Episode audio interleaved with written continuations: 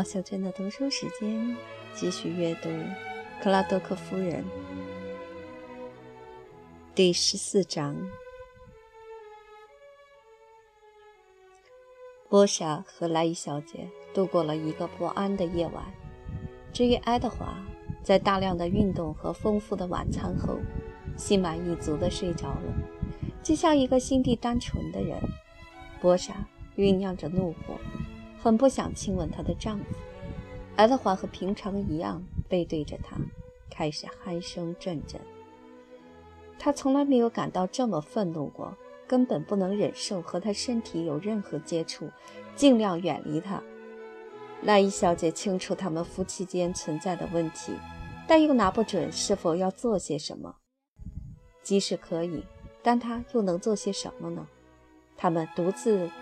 读着《生活》这本书，一个读着印刷体，一个还在看字帖。他如何才能帮助他们找到共性呢？当然，婚姻的第一年是困难阶段，身体的厌倦更是让注定幻灭的理想雪上加霜。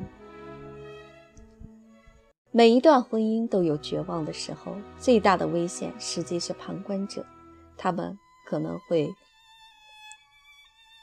过度关注，甚至插手，以致困境永远无法解决。莱伊小姐的重重考虑，自然把她引向最符合她脾性的道路上。她得出结论：最好的计划绝对是什么也别管，让事情水到渠成。她没有延迟离开的日期，而是根据原定计划于次日启程。爱德华道别时说：“嗯，你看。”我告诉过你吧，我会让您在这儿待的时间超过一星期。”莱伊小姐礼貌地说，“爱德华，你是一个很好的人，我从不怀疑。”他很高兴，因为没有在他的赞扬中听出讽刺的意味。莱伊小姐和波莎道别时，居然带着不自然的亲切，显得有些笨拙。她厌恶表露自己的情感，而且发现要表达很难。但还是想告诉波莎，如果他遇到什么困难，莱伊小姐永远都是他真诚的老朋友。但讲出来的话却是这样：如果你想去伦敦购物，你知道的，我总能为你推荐几样。如果爱德华允许你上伦敦和我住上一个月左右的话，我找不到你不来的任何理由。偶尔换个环境，不错的。拉伊小姐和爱德华的马车驶向车站时，波莎突然感觉到一种可怕的孤独。姑姑来的时候，正是她陷入疯狂热恋的第一个月，开始意识到自己和一个不熟悉的男人连接到了一起。那时，她姑姑曾经是她和她丈夫之间的藩篱。屋子里有第三人，对他们而言是束缚。相形之下，她和丈夫单独相处的短暂时光显得尤为甜蜜。她渴望未来，怀着一种类似恐惧的感情。她对爱德华的爱是苦涩的心痛。哦，是的，她很爱他，热烈的爱他。但他，他只是平心静气的喜欢他。一念及此，他就狂怒难平。天空淅淅沥沥地下着雨。连续两天都无法打球，然而第三天晴空万里，草坪也很快就干了。爱德华驾车去特坎波里，快到傍晚才回家。他说：“嘿，你还没准备好网球装备，最好快点儿。”波莎一直盼望着这样的机会，他厌烦了总是卑微的服从。他需要一个解释。你倒很好，但我再也不想和你打网球了。到底怎么了？他怒火一点就着，因为我已经厌烦了被你呼来喝去，我受不了你那样对我。哦，不要用这种眼神看着我，好像你不懂我在说什么似的。你和我打球只是因为找不到其他人，不是这样吗？你经常这么对我，比起我来，你更喜欢和世界上最傻的傻瓜在一起。你极尽所能地表示对我的蔑视。我到底做了什么？哦。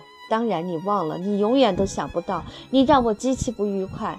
你觉得我喜欢在别人面前被当成一个你可以任意嘲笑和鄙夷的傻瓜吗？爱德华从来没见过他的妻子如此大动肝火。这次他终于注意到了，他站在他面前，牙关紧闭，脸颊通红。我猜是前几天的事儿。我看到你那时也在发脾气。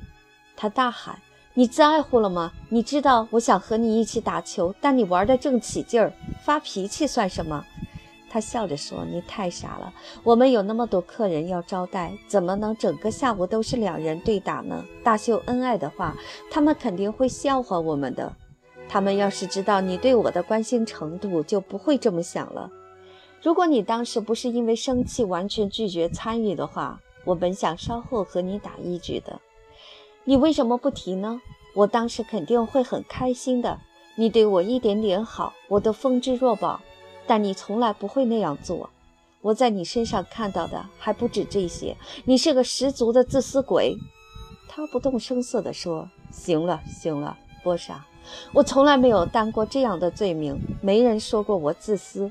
哦，不，他们觉得你非常迷人。他们这样认为，是因为你天性乐观，性格平和，因为你脾气好，与人为善。”如果他们像我一样了解你，他们会明白这一切只是因为你对他们漠不关心。你对待别人的方式好像他是你的知心密友一样，但他们走了没几分钟，你马上把他们抛诸脑后。最糟糕的是，在你心里，我和其他人没任何差别。哦，我真没想到你会这样挑我的刺儿。我从没见过你牺牲最微末的兴致来满足我最热切的期待。你不能指望我去做那些我认为无理的事情。如果你爱我，你不会总是问我要做的事情是不是合理。我和你结婚时根本没有想过理由。爱德华没有回答，这自然是火上浇油。他正在插花，猛地把花茎折断了。爱德华沉默了一下，朝门口走去。你去哪儿？既然你不玩，我只好一个人去练习下发球。你为什么不请格罗夫小姐过来和你一起玩呢？突然，一个新的想法闪过他的脑海。他很少突发奇想，所以一向沉着，但又觉得荒唐，于是自己先笑了。波莎，你肯定不会嫉妒他吧？我，波莎开始轻蔑到了极点，然后改变了主意。你宁愿和他玩，也不和我玩。他聪明地避开了这项指责。看看他，再看看你自己，你觉得我喜欢他超过你？我觉得你实在愚不可及。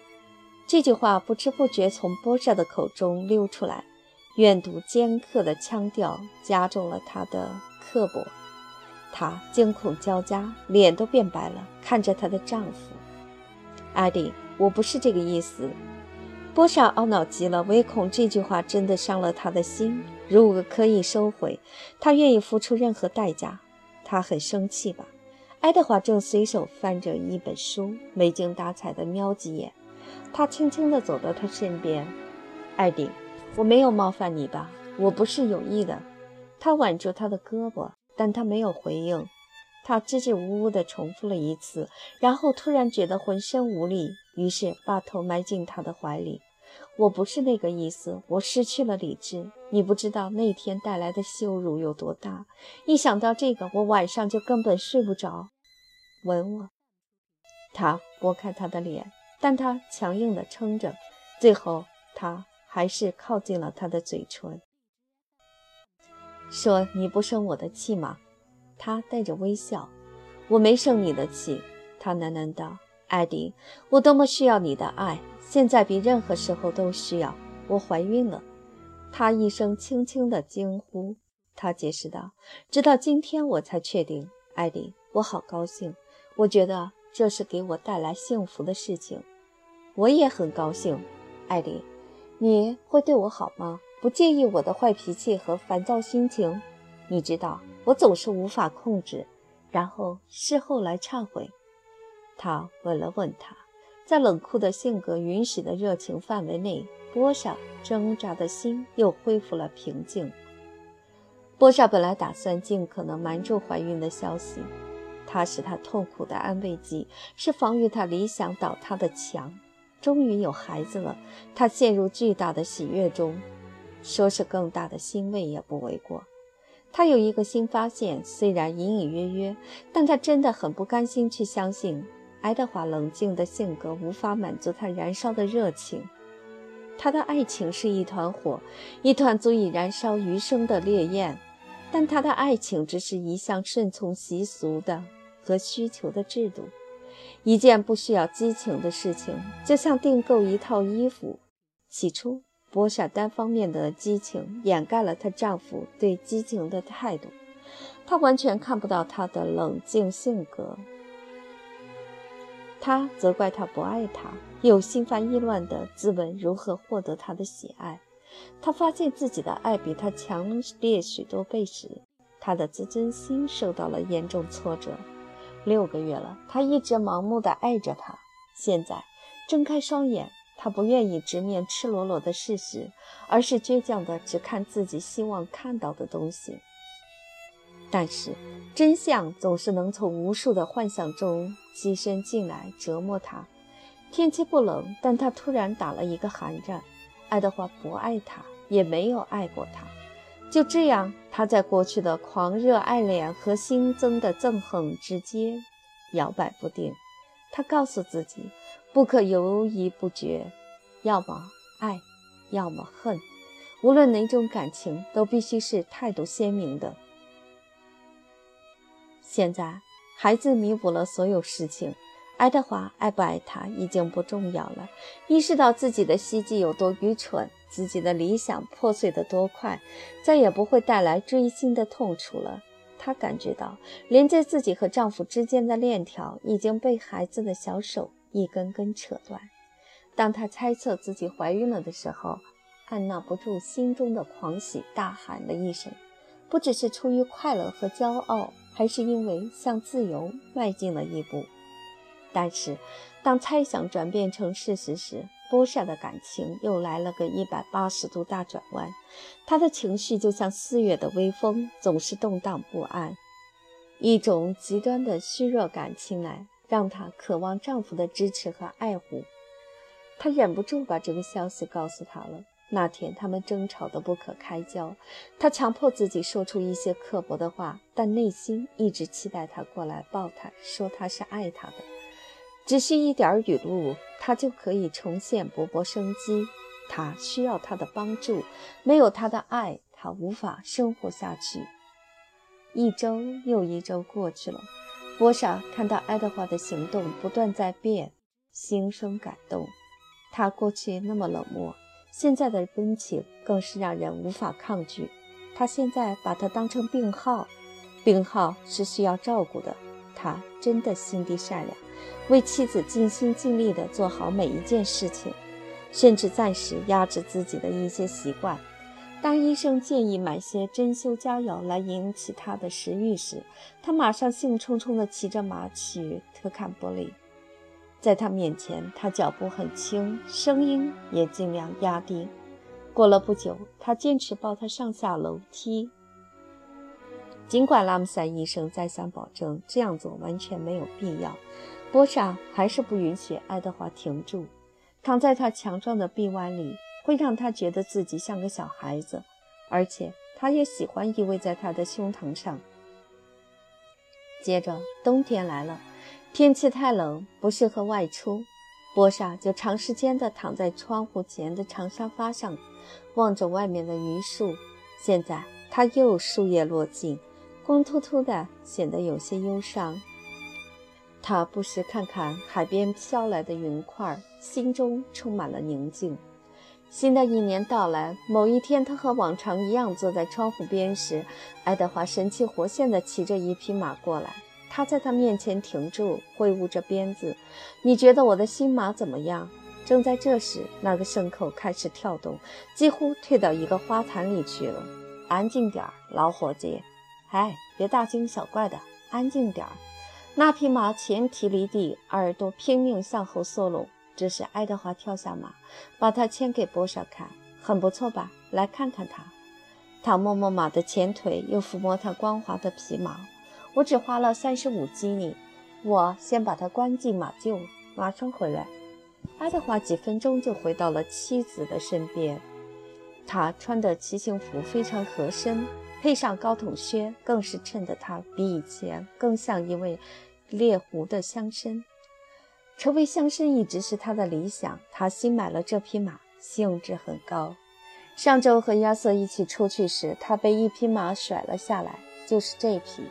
亚瑟因为踝骨扭伤，锁骨粉碎，现在走路还一瘸一拐。他说这是他骑过的性子最烈的家伙，被吓得再也不敢碰它了。爱德华轻蔑地笑了一下：“你不会把它买下来了吧？”波莎惊恐地问。我当然买了，我可不能错过一个这样的好机会。他美呆了，只是有点脾气，像我们所有人一样。但他不危险吗？有一点儿，这就是为什么我能以低价买到它。亚瑟买它花了一百基尼，但他却让给我只要七十基尼。我说不，我只能给你三十五，还要冒着脖子被折断的危险。嗨。他接受了我的建议。这匹马在郡里的名声很差，他不可能快速找到一个买主的。如果比我快，那得赶早了。这回波上惊恐的六神无主了。但是艾迪，你不会准备骑它吧？如果出了什么事儿怎么办？哦，我真希望你没有买下它。没事的，如果有人能驾驭它，那就是我。天哪，我准备冒这个险。如果买下它又不骑它，肯定有很多闲话。艾迪，为了我，别骑它。别人说什么有什么关系？我太害怕了，特别是现在。你应该做一些让我高兴的事儿，我又不会经常请求你。他自语：“上帝保佑他答应。”爱德华回答：“嗯，你要求我做合理的事情时，我总是尽力达成你的心愿。但是说真的。”花了三十五基尼买匹马，我总不能剁碎喂猫吧？你的意思是，只要不和你的喜好相抵触，你永远愿意为我做任何事喽？哦，我们都一样，不是吗，波莎？得了，不要为这个生气了。他亲热地捏捏她的脸。我们都知道，如果他们可以，女人连月亮都想要。事实上，他们根本无法阻止自己不断提出各种要求。爱德华挨着他坐下来，握着他的手。嗯，告诉我，你今天都做了些什么？有人来过吗？波莎深深地叹了一口气。她对她丈夫毫无影响力可言，不管是恳求还是眼泪，都不能制止他下决心要做的事情。无论他怎么争辩，他总是可以设法让他感觉自己似乎是错误的一方，然后高兴地继续做他的事。但她现在怀孕了，他喃喃道：“感谢上帝。”